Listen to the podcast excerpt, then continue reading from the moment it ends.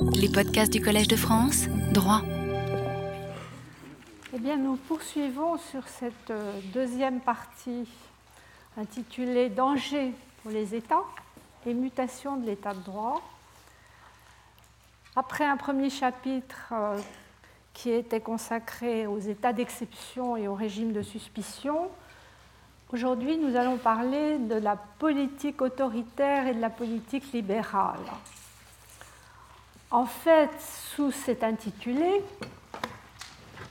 je voudrais aborder la difficile interface entre le juridique et le politique. Pourquoi difficile? Sans doute parce que les mutations de l'état de droit que nous avons observé la semaine dernière, suspension, contournement, voire détournement. Ces mutations semblent exprimer une sorte de contradiction de systèmes qui continuent à s'afficher comme libéraux et qui appliquent une politique criminelle autoritaire. Alors bien sûr, toute politique criminelle, au sens large, hein, j'entends politique pénale et extra-pénale, se donne pour objet d'assurer la cohésion et la survie du corps social, donc de protéger la sûreté de l'État et la sécurité des personnes et des biens. Mais le régime juridique, la façon de faire, varie considérablement entre politique libérale et politique autoritaire. Je dirais très schématiquement que l'une encadre et limite au nom des libertés, c'est pourquoi on l'appelle libérale, les pouvoirs répressifs et préventifs de l'État, alors que l'autre fait de l'autorité de l'État la valeur première et en somme soumet le droit aux nécessités de la raison d'État. Mais ici encore, c'est un peu la même remarque que la semaine dernière. J'ai donné un intitulé binaire. Et en réalité, les choix politiques sont plus complexes. Il me semble relever de ce que j'appellerais un triple constat. Alors vous avez le plan sur la fiche. Le premier constat, ce sont les désillusions qui accompagne souvent les politiques libérales et qui prépare le retour à la raison d'État au motif, ou peut-être parfois sous prétexte, d'une certaine impuissance. On reproche au libéralisme son impuissance face aux dangers pour la sûreté de l'État ou pour la sécurité des personnes et des biens. Et c'est ainsi que le juriste français Henri Dondieu de Vabre, qui sera par la suite juge au tribunal de Nuremberg, écrivait en 1938, la date est quand même importante à souligner, un ouvrage qu'il consacre alors à ce qu'il appelle la politique criminelle des États autoritaires.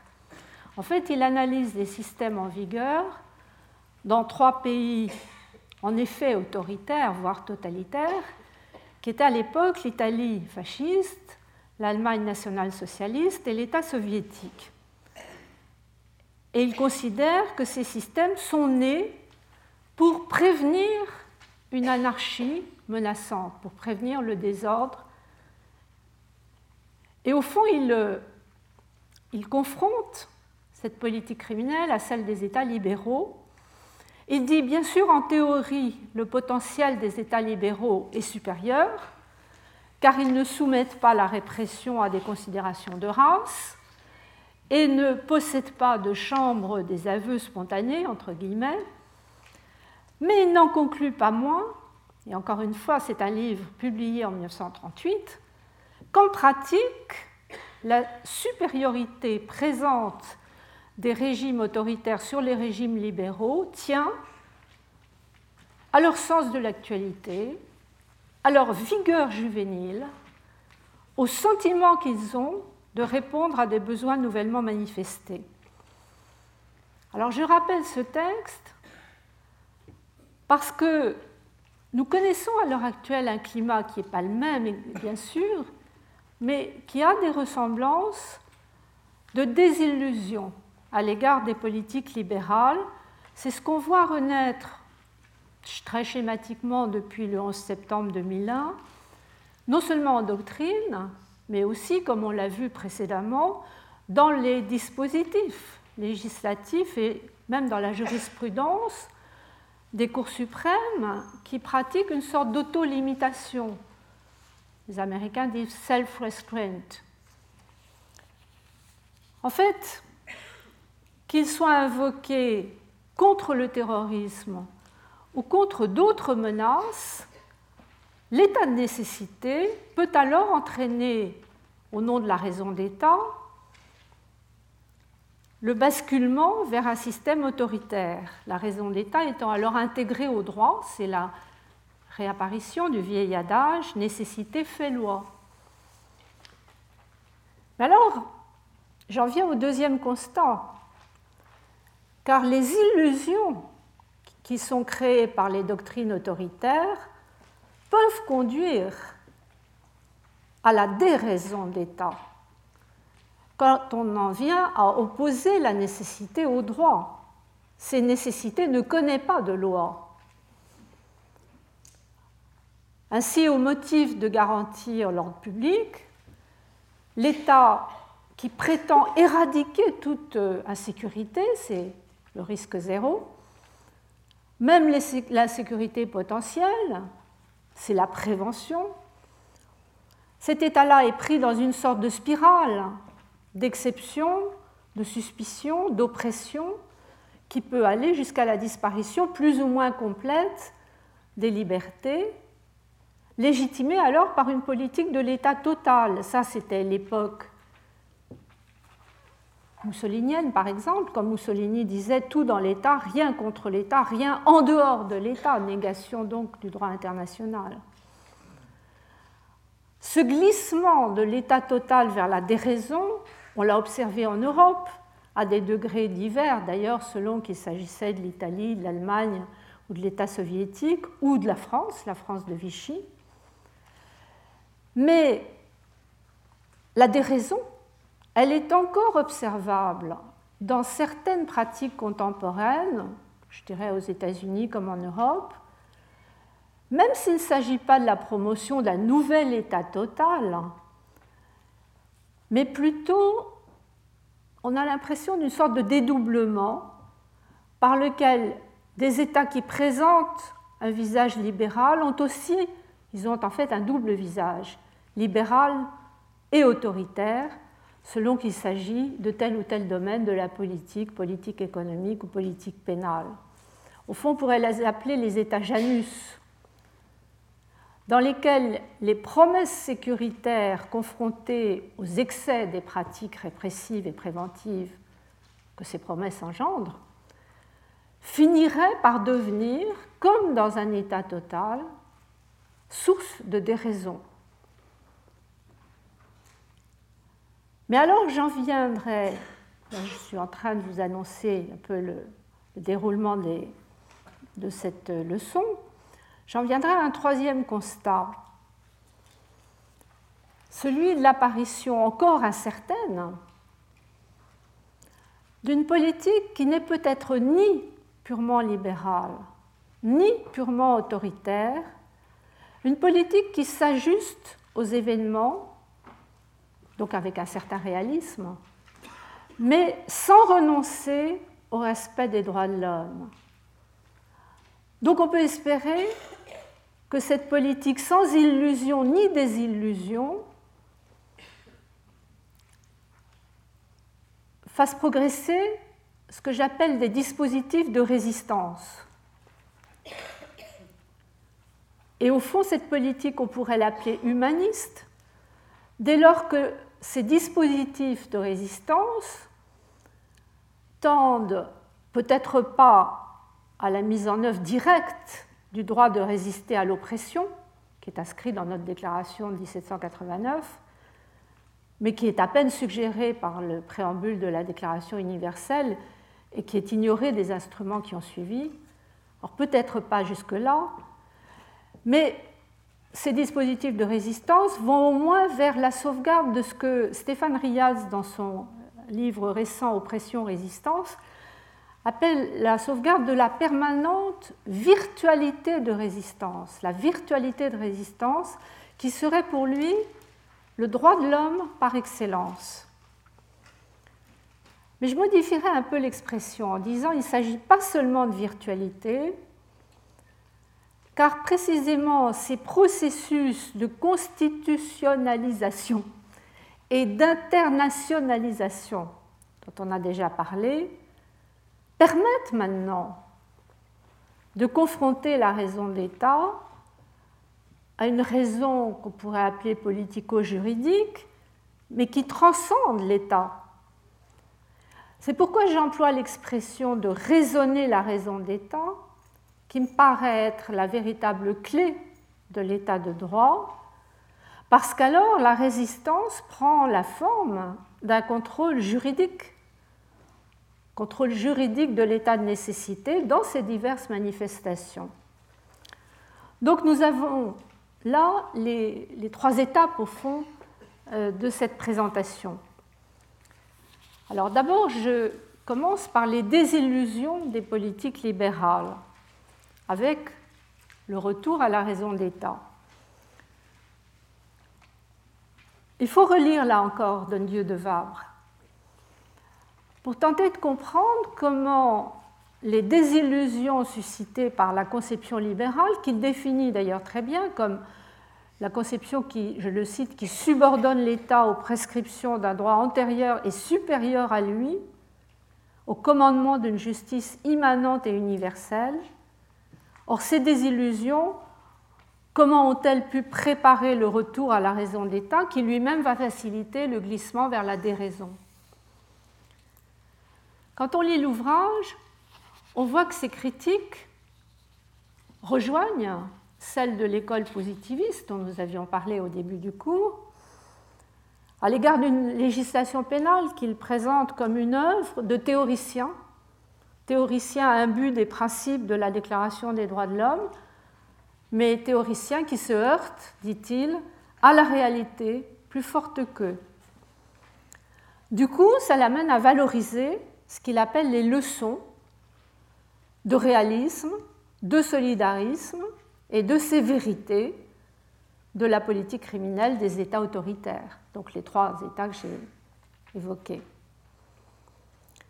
Ce qui fait qu'au nom du réalisme et de la compassion à l'égard des victimes, il préconise une répression accrue, durcie, renforcée à l'encontre des délinquants, et ce qu'il appelle une prophylaxie criminelle qui est axée sur la dangerosité des gens.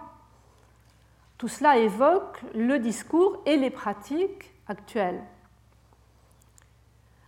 Alors bien sûr, on comprend la désillusion, mais le risque, c'est comme on l'a vu précédemment, de favoriser cette sorte d'anthropologie guerrière dont l'histoire a démontré où elle conduisait.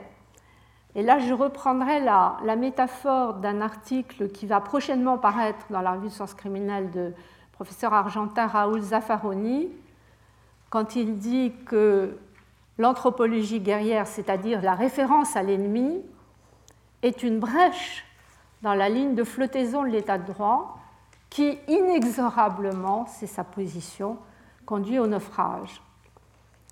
Alors on peut craindre, sinon le naufrage, du moins la brèche, au vu de cette sorte d'auto-limitation qui est pratiquée par la plupart des cours constitutionnels depuis le 11 septembre. Et là, je voudrais illustrer mon propos par des exemples plus précis. Ce ne sera évidemment pas exhaustif, mais je vais prendre trois exemples. Le premier exemple en France, je dirais il y a une tendance du Conseil constitutionnel à ménager la raison d'État.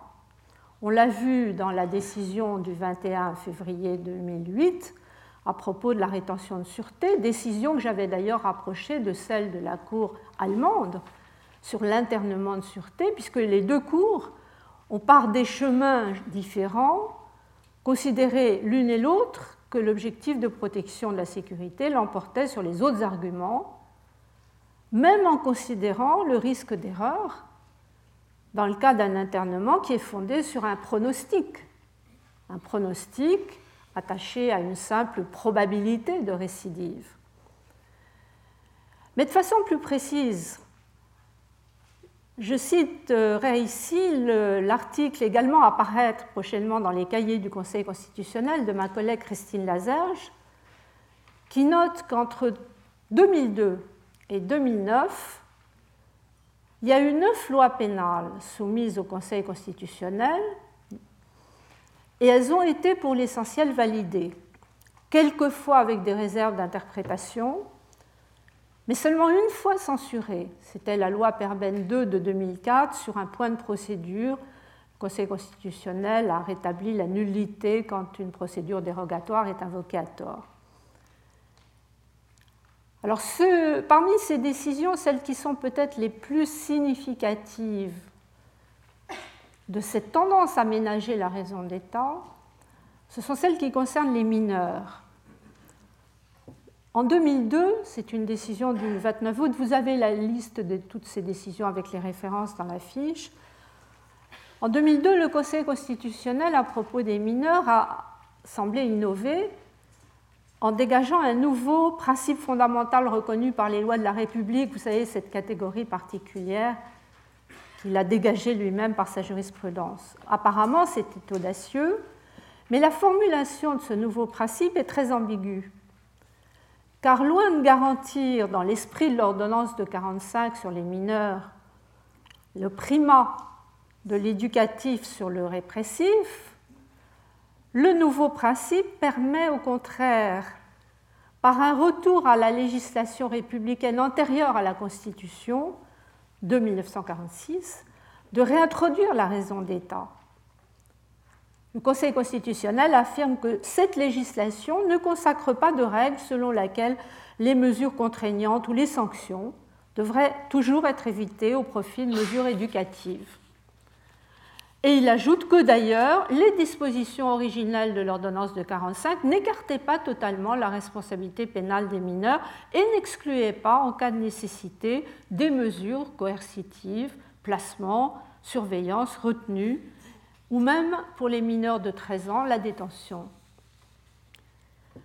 Alors au fond, en invoquant pour les mineurs comme pour les adultes la nécessité, la nécessité de rechercher les auteurs d'infractions, de prévenir les atteintes à l'ordre public, le Conseil semble renoncer à la spécificité de la justice des mineurs et finalement, ni en 2002, ni dans les cinq décisions qui suivront, aucune des dispositions modifiant et parfois bouleversant déjà l'ordonnance de 1945 ne sera censurée. Qu'il s'agisse de créer des centres éducatifs fermés ou de consacrer la déspécialisation de la justice en droit pénal et en procédure, aucune de ces lois ne sera censurée. Mais le Conseil constitutionnel n'est pas le seul à s'auto-limiter et on peut considérer que la Cour suprême des États-Unis, qui est peut-être un peu plus audacieuse, a tendance je dirais, aménager la raison d'État, mais pas directement la remettre en cause. Déjà, peu après les attentats du 11 septembre, les premières décisions, je dirais post-11 septembre 2001, qui sont les décisions de 2004, Hamdi et Razul, laissent la part belle à la raison d'État. Dans la décision Hamdi, la Cour suprême rappelle que même en cas de guerre, en état de guerre, puisque l'état de guerre avait été admis, la Constitution des États-Unis prévoit un rôle pour les trois branches du pouvoir quand les libertés sont en jeu. Très bien.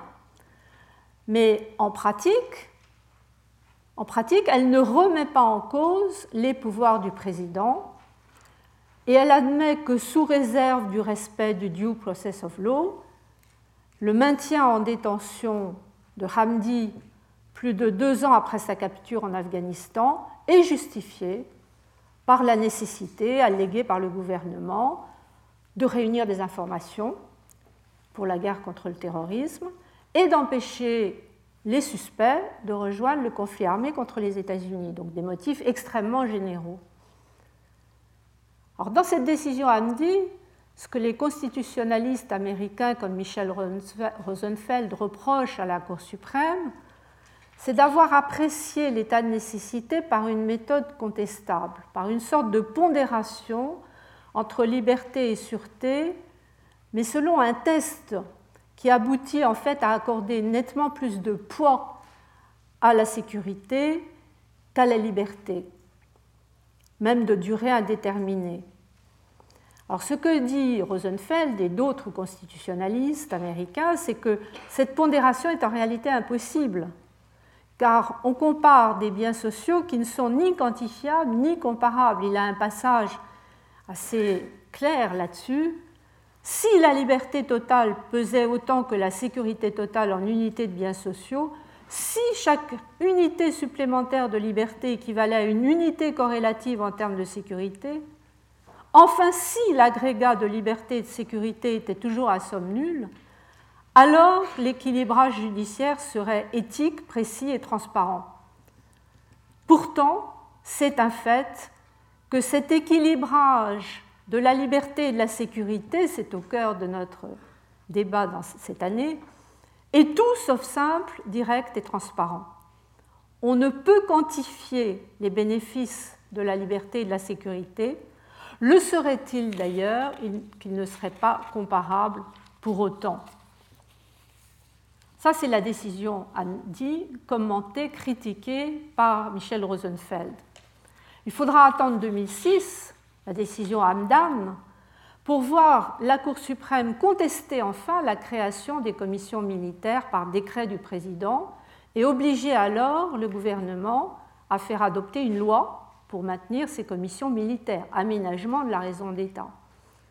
Et puis il y aura encore en 2008 la décision boumédienne par laquelle la Cour reconnaît la compétence des cours fédérales pour contrôler les pétitions d'habeas corpus introduites par les détenus de Guantanamo, c'est-à-dire non pas par des citoyens américains, mais par des citoyens étrangers. Cela dit, seul le changement politique au sens complet du terme, l'élection d'un nouveau président permettra peut-être, parce que les conditions restent encore en débat, le retour à l'état de droit, notamment avec la fermeture de Guantanamo, mais tout cela euh, n'est pas garanti, car en même temps qu'on ferme Guantanamo, on développe le camp de Bragan. Alors il y a un troisième exemple qui est celui de la Chambre des Lords au Royaume-Uni. Là, j'aurais envie de dire, elle s'aventure, la Chambre des Lords depuis 2001, elle s'aventure à défier la raison de l'État. Et je pense à la décision que j'ai déjà évoquée de 2004, par laquelle la Chambre des Lords avait annulé la loi de novembre 2001 contre le terrorisme en se fondant sur le Human Rights Act de 1998 qui a incorporé la Convention des droits de l'homme, la Convention européenne, au droit anglais. Alors là, les juges, vont, les juges anglais vont plus loin que la Cour suprême dans la mesure où ils s'engagent sur un véritable contrôle au fond de l'état de nécessité et ils, ils en viennent à juger que la détention illimitée d'étrangers n'était pas, selon eux, strictement nécessaire, outre qu'elle était discriminatoire, puisque les étrangers étaient traités différemment des nationaux. Donc ils vont plus loin. Mais en même temps, l'impact de leur décision est plus faible. Plus faible parce que la Chambre des Lords peut seulement déclarer que les dérogations utilisées pour combattre le terrorisme sont contraires au Human Rights Act, contraire à la Convention des droits de l'homme, mais la Chambre des Lords ne peut pas invalider les lois qu'elle récuse, elle ne peut pas imposer non plus le maintien du statu quo. En l'occurrence, sa décision n'a permis ni la libération immédiate des intéressés, ni leur indemnisation. Ce qui fait que 11 d'entre eux ont formé un recours auprès de la Cour européenne des droits de l'homme qui vient, c'est tout récent, c'est le 19 février 2009, l'affaire A contre Royaume-Uni, la Cour vient de leur accorder des indemnisations. On peut quand même dire à travers cet exemple que la Chambre des Lords lance un défi à la raison d'État et constitue par la même, sa jurisprudence constitue par la même une forte pression politique sur le Parlement afin de modifier les lois contraires au droit. En pratique, c'est un peu ce qui s'est passé, mais l'histoire n'est pas terminée. La loi de 2001 a été abrogée, mais si je dis l'histoire n'est pas terminée, c'est que le bras de fer, en quelque sorte, entre la Chambre des Lords et le Parlement et le gouvernement continue, car la loi abrogée a été remplacée en 2005 par un nouveau dispositif, je l'ai déjà évoqué dans le cours, dispositif dit de control order, qui n'est pas discriminatoire puisqu'il s'applique à tout le monde, mais qui est très lourd parce que ce sont des ordonnances d'assignation à domicile assorties d'un placement sous bracelet électronique et de toute une série de contrôles. Il y a plus de 22 mesures. Alors cette nouvelle loi est contestée à son tour devant la Chambre des Lords et elle a été censurée en octobre 2007. Vous avez là aussi la référence. Dans un cas où l'assignation à domicile, qui était de 18 heures par jour, a été jugée comme l'équivalent d'une détention. Actuellement, il y a un appel en cours. Donc tout cela est encore très évolutif. Alors, pour résumer ces trois exemples, je dirais que ce retour à la raison d'État ne dépend pas seulement des désillusions objectives mais il relève aussi du degré d'indépendance des juges, il relève de la marge dont ils disposent, et en dernier ressort de la répartition des pouvoirs, pas seulement en théorie, mais aussi en pratique. Reste à savoir comment le retour à la raison des temps peut conduire à la déraison dans le prolongement des illusions qui sont entretenues par certaines politiques autoritaires. Donc ça, c'est le deuxième point, les illusions des politiques autoritaires et la déraison d'État.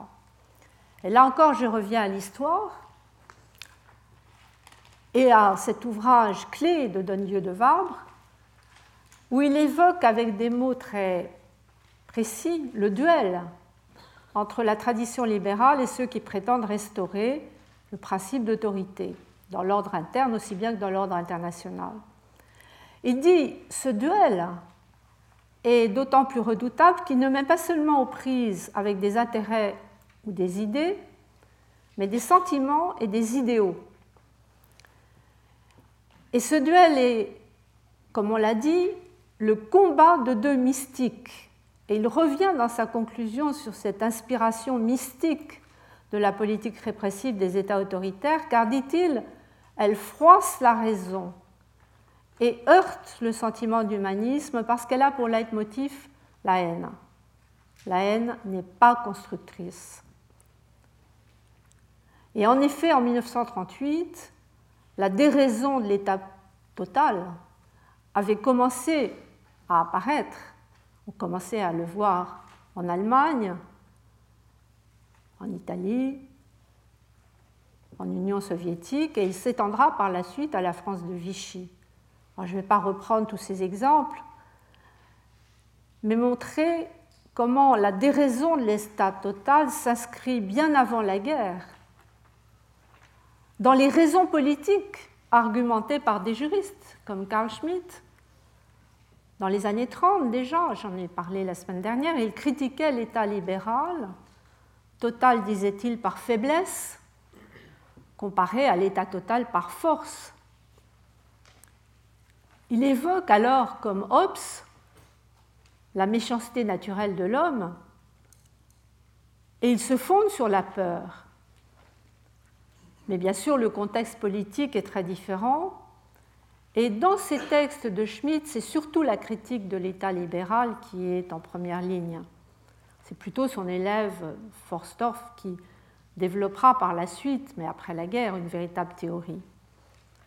Mais laissons de côté la controverse sur l'adhésion de Schmitt à la politique officielle d'identité raciale pour observer en tout cas que cette politique qui prônait l'élimination de tous les éléments étrangers à la race conduisait tout droit à la déraison. Car pour reprendre l'expression de Don de ce qui froisse la raison dans les pratiques de l'État hitlérien, c'est qu'il fait l'amalgame de ces thèses racistes avec les arguments prétendument scientifiques des médecins qui pratiquaient à partir de 1932 la sélection eugénique.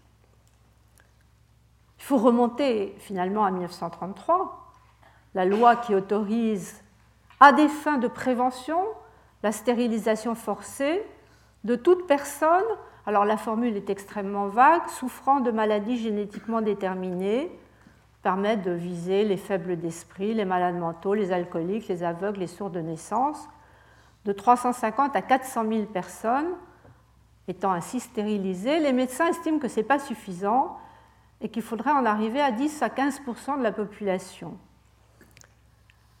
Mais il y a un argument justificateur, c'est que les États-Unis avaient pratiqué eux-mêmes, à partir des années 30, la stérilisation des malades mentaux, des condamnés emprisonnés, ce qui fait qu'au moment du procès des médecins nazis, la stérilisation forcée ne sera pas considérée comme criminelle. C'est un peu de la même manière d'ailleurs qu'en 1935, quand les lois de Nuremberg vont retirer la citoyenneté juifs et interdire les mariages mixtes, les promoteurs de ces théories font valoir que finalement le système est relativement libéral comparé au traitement euh, des Noirs américains. Encore un autre exemple, l'euthanasie des anormaux, pratiquée au nom de la dignité humaine entre octobre 1939 et août 1941. Plus de 70 000 patients des hôpitaux psychiatriques seront euthanasiés, entre guillemets, mais alors on se revendique des théories du fameux prix Nobel franco-américain Alexis Carrel.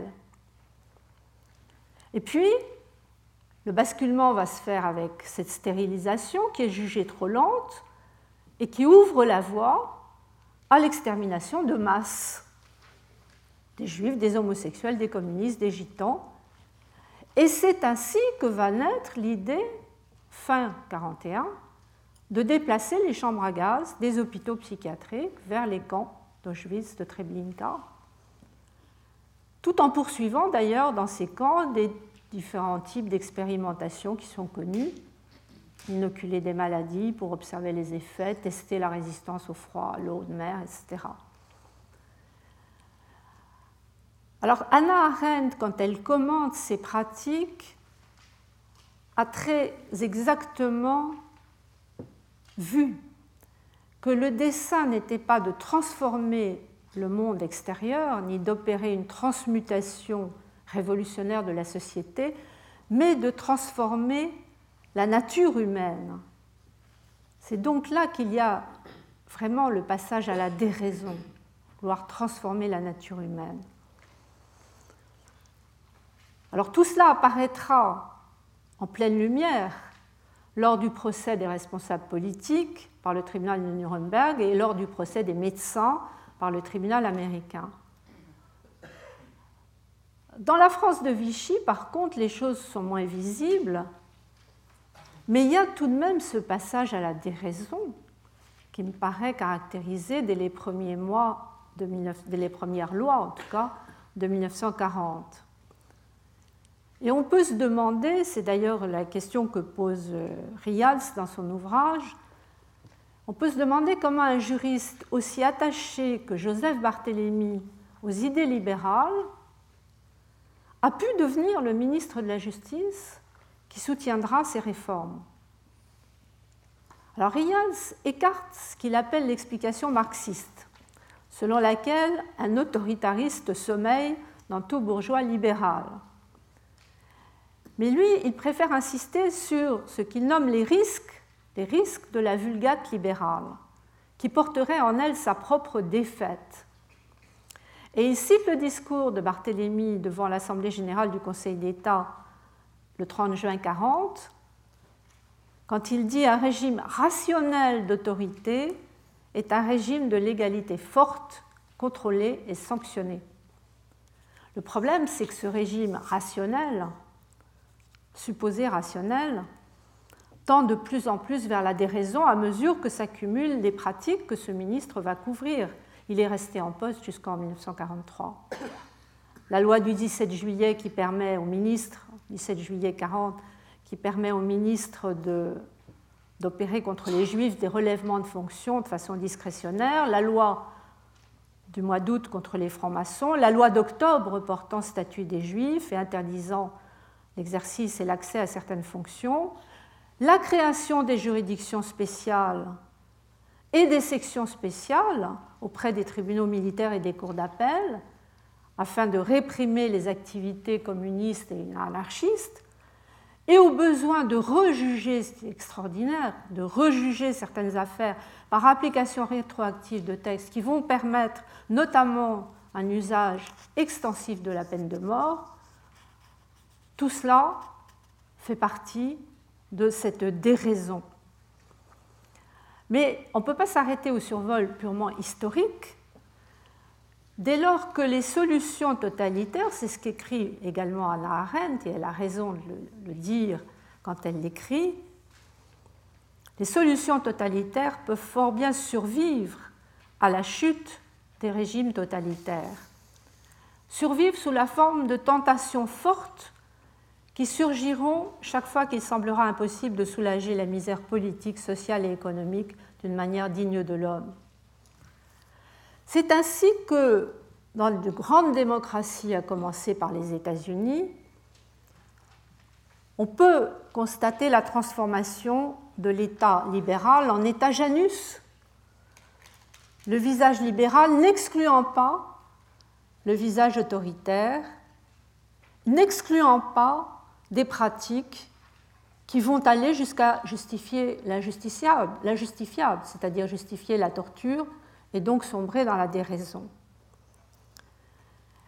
Et au fond, il me semble, ici et maintenant, en 2009, en Occident, que cette déraison de l'état Janus est peut-être le défi le plus redoutable. Au départ, le débat paraissait rationnel aux États-Unis. Il était illustré par ce qu'on a appelé la parabole de la bombe à retardement, ticking bomb. On vous raconte l'histoire de façon très simple. Un terroriste a été arrêté, il est soupçonné d'avoir posé une bombe. Il est encore possible de désamorcer la bombe s'il parle à temps. N'est-il pas légitime d'utiliser la torture pour sauver peut-être des milliers de vies humaines? Si on présente la question comme ça, on induit la réponse, le bon sens invite à concilier la torture avec l'idéologie libérale. L'argument utilitaire, qui d'ailleurs avait été utilisé avant le 11 septembre par la Cour suprême d'Israël en 1999, semble imparable et il va être pris largement après le 11 septembre par la doctrine américaine, une partie en tout cas, et plus officiellement, ce qui est quand même assez surprenant, par l'administration du président euh, lui-même. Alors en doctrine, il y a les travaux d'Alain Dershowitz qui utilise toujours un exemple apparemment convaincant d'Abdul Hakim Murad, qui était accusé d'appartenir à Al-Qaïda, qui a été torturé pendant 67 jours. Mais dont les révélations auraient permis de déjouer une série d'attentats sur des avions de ligne et sauver des milliers de vies. Or, à suivre l'analyse des critiques, notamment Michel Terechenko du bon usage de la torture, on apprend que les informations cruciales avaient été données dans les premières minutes qui ont suivi l'arrestation, avant qu'il soit torturé, qu'en réalité la plupart des détails obtenus pendant les séances de torture n'étaient que des fabrications de la police et que le détenu avait répété euh, dans l'espoir de voir cesser la souffrance. Et puis, de toute façon, quelle est l'urgence qui justifierait 67 jours de torture? En réalité, l'hypothèse n'est jamais aussi simple Et la raison utilitaire devient des raisons quand on l'examine concrètement. D'abord parce que la souffrance renforce certains suspects au lieu de les affaiblir. Pensons à Jean Moulin, qui n'a rien révélé. D'autre part parce que les mensonges peuvent être proférés sous torture et conduire à des catastrophes. Les révélations du Libyen Al-Shaikh, qui avait été arrêté en 2001, révélations concernant l'Irak, ont été désastreuses, puisqu'il aurait parlé de liens clandestins avec Al-Qaïda et surtout des prétendues armes de destruction massive qui serviront de justification à l'invasion de l'Irak. Alors à cet égard, il faut se référer au rapport de janvier 2009 que j'avais cité la semaine dernière, que vous retrouvez dans la fiche cette semaine, le rapport de la commission des lois de la Chambre des représentants, qui énumère toutes ces pratiques et qui, enfin, les critique. Dans ses recommandations, il est absolument sans équivoque, la prochaine administration, the incoming administration, doit mettre fin à ces pratiques, à commencer par la torture. Il y a donc là une sorte de résistance du dispositif américain, mais c'est une résistance politique plus que juridique car la Cour suprême n'a pas pris position sur la torture.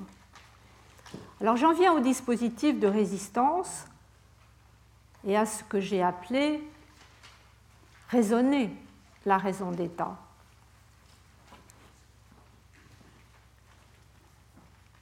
La résistance à la déraison d'État, c'est d'abord la loi non écrite invoquée depuis Antigone, mais cette résistance n'est pas seulement entrée dans le discours politique, elle est aussi entrée, et c'est à ce point qu'il faut s'attacher, dans les pratiques juridiques et judiciaires, selon des dispositifs qui ont varié, qui ont varié de la résistance à l'oppression jusqu'au contrôle de cet état de nécessité qui fait la raison d'État. Résister à l'oppression, c'est une très longue histoire. Je voudrais citer le protestant François Hautemann, qui, dans son Franco-Gallio de 1573, avait fait du discours célèbre de la Boétie sur la servitude volontaire, vous savez, écrit en 1548, il en avait fait le support d'un droit de résistance et cette expression de droit de résistance va se banaliser après la révocation de l'édit de Nantes, 1685, un siècle plus tard. Mais il faut encore un siècle de plus pour que sous l'influence de Locke, le droit du peuple de changer de gouvernement soit inscrit dans la Déclaration américaine de 1776 juridicisation, constitutionnalisation du droit de résistance, le droit du peuple de changer le gouvernement, dès lors qu'une longue suite, alors les conditions sont complexes, une longue suite d'abus et d'usurpations tendent invariablement au même but de le soumettre au despotisme absolu.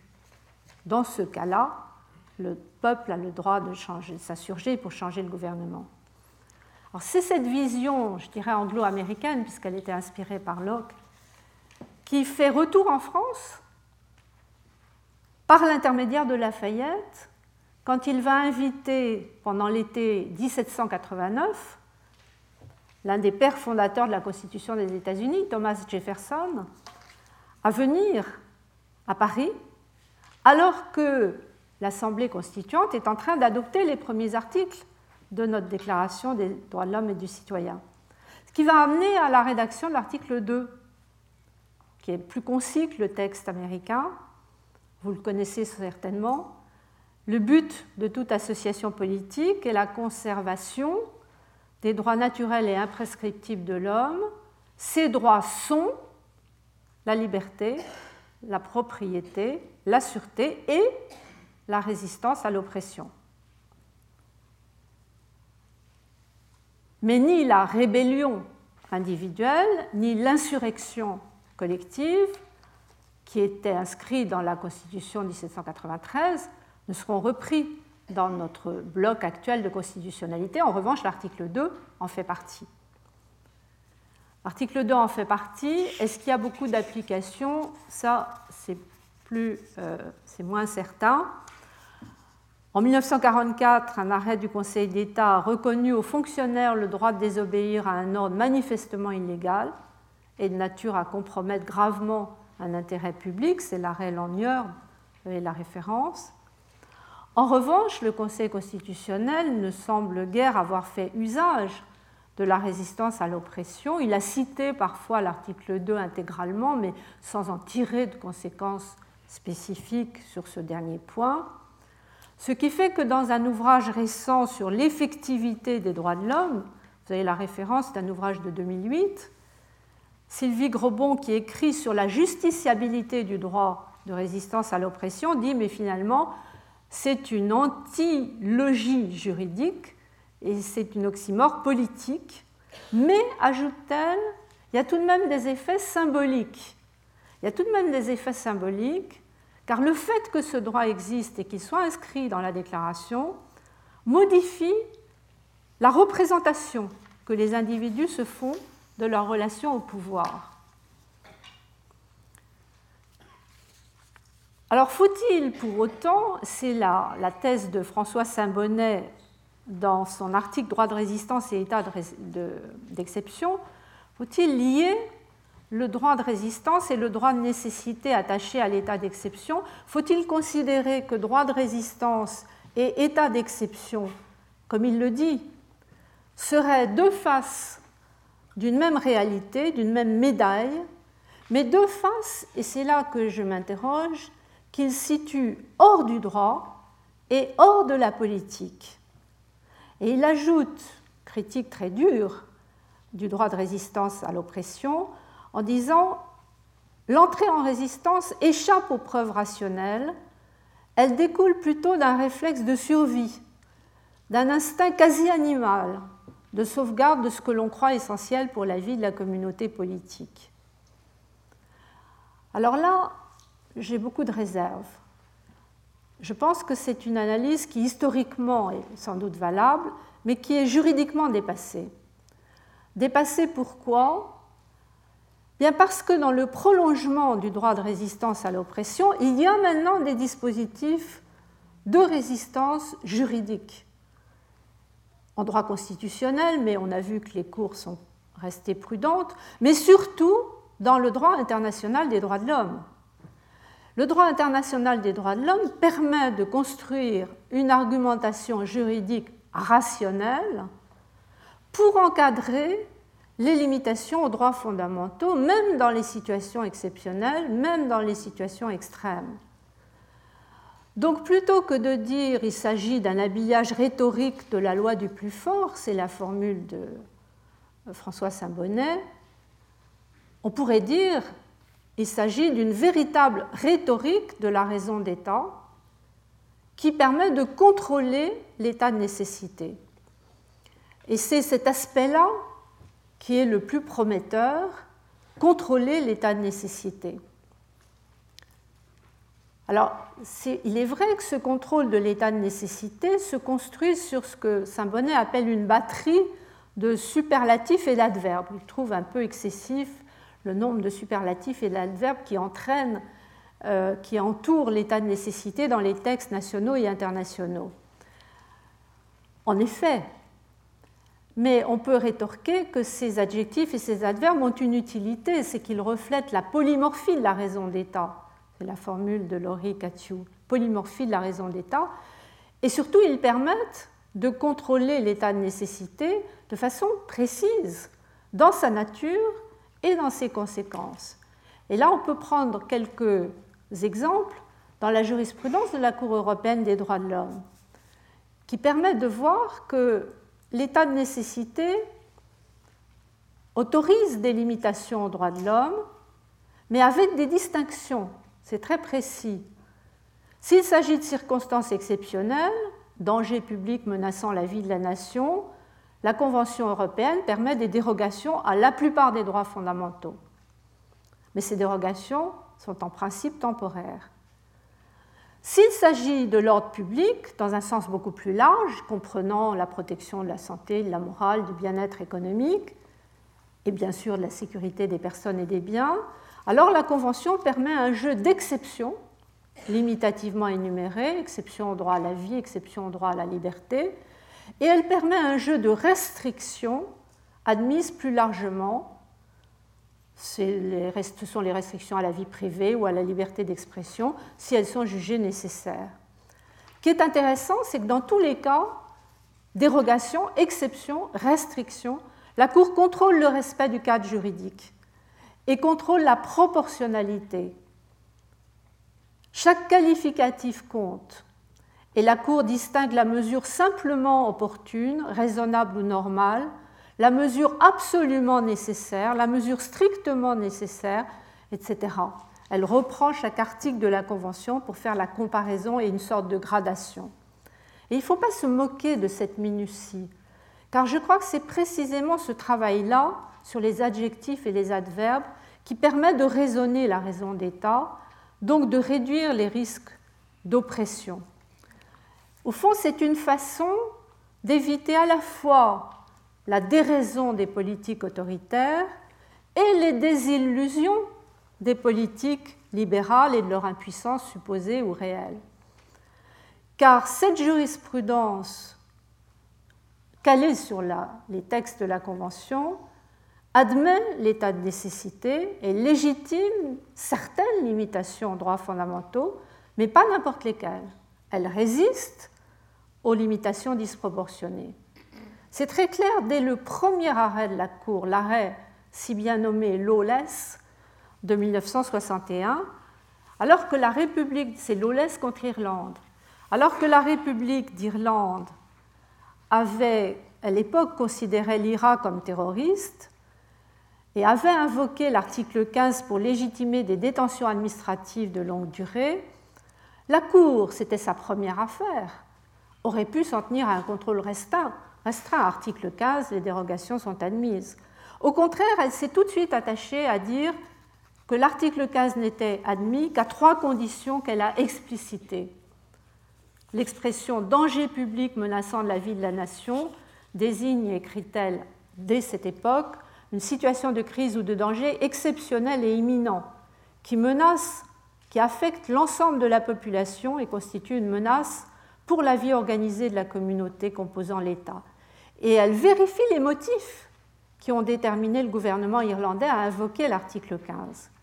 Et puis ensuite, elle vérifie si les mesures correspondent au but dans lequel elles sont, pour lequel elles sont prévues et ne dérogent pas au principe de stricte mesure. Alors elle analyse dans tous les détails la détention administrative de M. Lawless, qui est un ancien membre de l'IRA. Et puis enfin, la Cour examine si ces mesures dérogatoires n'entrent pas en contradiction avec d'autres obligations internationales. Alors cette notion de danger public, contrôlée à plusieurs reprises par la Cour des droits de l'homme, vient d'être appliquée pour la première fois par un arrêt A contre Royaume-Uni du 19 février 2009, tout récent, aux attentats de New York. Et les attentats de New York, l'attentat du 11 septembre 2001, étaient invoqués par le Royaume-Uni, donc hors des États-Unis, pour légitimer des rétentions illimitées d'étrangers, la fameuse loi qui avait été annulée par la Chambre des Lords, mais pour laquelle les conséquences étaient restées préjudiciables, donc les étrangers n'avaient pas pu être indemnisés, d'où leur recours à Strasbourg. Alors on reviendra sur cette extension de la notion de danger public dans l'espace par la décision A contre Royaume-Uni. Nous y reviendrons quand nous parlerons de l'ordre mondial. Mais pour nous en tenir à l'époque de l'affaire Lawless, 1961, c'est une époque où la France se trouvait sous l'emprise de l'article 16, circonstance exceptionnelle à la suite du putsch des généraux de l'OAS en avril 61. Or, à l'époque, on avait maintenu l'article 16 alors que le retour à l'ordre était déjà assuré. Selon la formule d'Emmanuel Decaux, l'article 16 ne servait plus à lutter contre la subversion armée, mais était devenu prétexte pour empêcher l'Assemblée de débattre des affaires agricoles. Donc si on avait appliqué le raisonnement de la Cour européenne, on n'aurait pas admis ce maintien. Du coup, on comprend très bien la lenteur du processus de ratification de la Convention des droits de l'homme par la France, alors que nous avions joué un rôle moteur dans l'élaboration et alors que la Cour était présidée par un Français. L'arrêt Lolès, c'était une présidence René Cassin. Malgré tout cela, on a attendu 1974 pour ratifier la Convention et 81 pour ratifier le recours individuel. On comprend aussi, compte tenu du contexte historique, que la ratification française a été assortie de réserves précisément sur l'article 16. Il se pourrait en outre que la lenteur de la France à ratifier la Convention soit venue de la liste des droits indérogeables, c'est-à-dire les droits que l'État doit respecter même en cas de circonstances exceptionnelles. Car en première ligne de ces droits figure l'interdiction de la torture. Il est possible que cela ait freiné les négociateurs dans les années qui correspondaient à la guerre d'Algérie.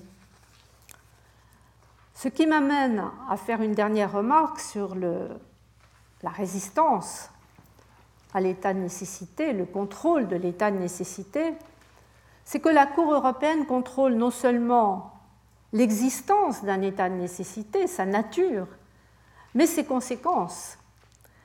Elle les contrôle en distinguant des degrés dans les limitations admises, façon en quelque sorte de reconnaître la complexité des dangers. Tout danger n'est pas aussi pressant et ne légitime pas les mêmes limitations aux droits fondamentaux. Cette complexité, elle rend la présentation difficile, mais elle sauvegarde, elle protège, je dirais, des excès de la dogmatique juridique. Alors dans le système européen, le régime juridique des limitations varie entre les droits à protection absolue, ils sont indérogeables, même en cas de circonstances exceptionnelles, et ils ne se connaissent aucune exception. Bah, c'est essentiellement le droit à la dignité. Et puis les droits à protection quasi absolue, ils sont indérogeables, mais ils connaissent des exceptions. C'est le droit à la vie, par exemple. Et ensuite, vous avez la protection relative forte. Les droits sont dérogeables et ils sont soumis à exception, mais ces exceptions sont limitatives. C'est le droit à la liberté. Et puis enfin, vous avez des droits à protection relative faibles. Ils sont dérogeables et ils sont soumis non pas à des exceptions limitatives, mais à des restrictions définies de façon très large. Alors ce sont les articles 8 à 11 sur la vie privée, la liberté d'expression, etc. C'est ainsi que la Cour des droits de l'homme va censurer les détentions qui ne sont pas visées par la Convention, par l'article 5, et qui sont fondées sur la seule dangerosité. On avait cité l'exemple dans le cours il y a quelques semaines de l'affaire euh, Guzardi contre Italie, où la Cour a assimilé à une détention illégitime parce qu'elle n'est pas dans les cas visés par la Convention, une assignation à résidence sur une île italienne minuscule. Moi, j'ai tourné en bateau à voile autour, c'est l'île d'Asinara. On fait vite le tour. Ça a été considéré comme l'équivalent d'une détention et censuré. Et c'est d'ailleurs en transposant cette analyse de la Cour européenne aux ordonnances d'assignation à domicile du droit anglais que la Chambre des Lords a censuré la fameuse loi de 2005 qui avait remplacé celle de 2001 sur les détentions d'étrangers. Alors vous voyez cette complexité, elle est, le, elle est au fond le garant d'un certain réalisme. On entre dans les détails, on ne répond pas oui ou non à la raison d'État, oui il faut la garder, non il faut la supprimer, mais on ajuste selon les circonstances. Et en conclusion, je voudrais dire que ces quelques exemples que j'avais choisis, je les ai choisis parce qu'ils montrent comment, malgré la tentation autoritaire, les dispositifs de résistance permettent de maintenir un état de droit. Mais je les ai choisis aussi parce qu'ils montrent la nouveauté des mutations de l'état de droit dans un monde qui s'internationalise. En somme, les dérives autoritaires elles sont censurées tantôt par le juge national, mais le juge national devenu gardien du droit international, la Chambre des Lords, quand elle annule en 2004 la loi de 2001, c'est sur le fondement du droit international. Et puis, tantôt, la censure vient du juge international lui-même. Autrement dit, dans chacun de ces cas, l'état de droit n'est plus identifié au seul droit étatique, mais à un droit inter ou même supra-étatique qui enrichit et complexifie les dispositifs de résistance. Et finalement, si j'ai tellement insisté sur le Royaume-Uni, c'est parce que il me semble un exemple particulièrement éclairant. Quand les Britanniques ont voté le Human Rights Act, qui incorpore la Convention des droits de l'homme au droit anglais, le projet avait été présenté par le gouvernement Blair sous le titre Rights Brought Home. On ramène les droits à la maison. En effet, cette loi a modifié l'équilibre des pouvoirs au profit des juges. Et au-delà, sans doute, des prévisions du gouvernement de l'époque. Mais alors, du coup, ce qui, provoque un mécanisme curieux, c'est que le gouvernement anglais essaye de faire changer la jurisprudence européenne pour agir indirectement sur les juges anglais. Et dans l'affaire A contre Royaume-Uni, sur laquelle je reviendrai la semaine prochaine parce qu'elle intéresse l'ordre mondial, les juges disent c'est tout de même une situation inhabituelle, car il n'est pas courant qu'un gouvernement défendeur soit conduit à remettre en cause ou à critiquer les décisions rendues par la Cour suprême de son pays. Ce que fait le gouvernement anglais dans cette affaire, il essaye de mettre en cause la jurisprudence de la Chambre des Lords. Alors on a envie de dire, la, formule est changée, on pourrait la réécrire en disant Rights brought Strasbourg. On ramène les droits à Strasbourg.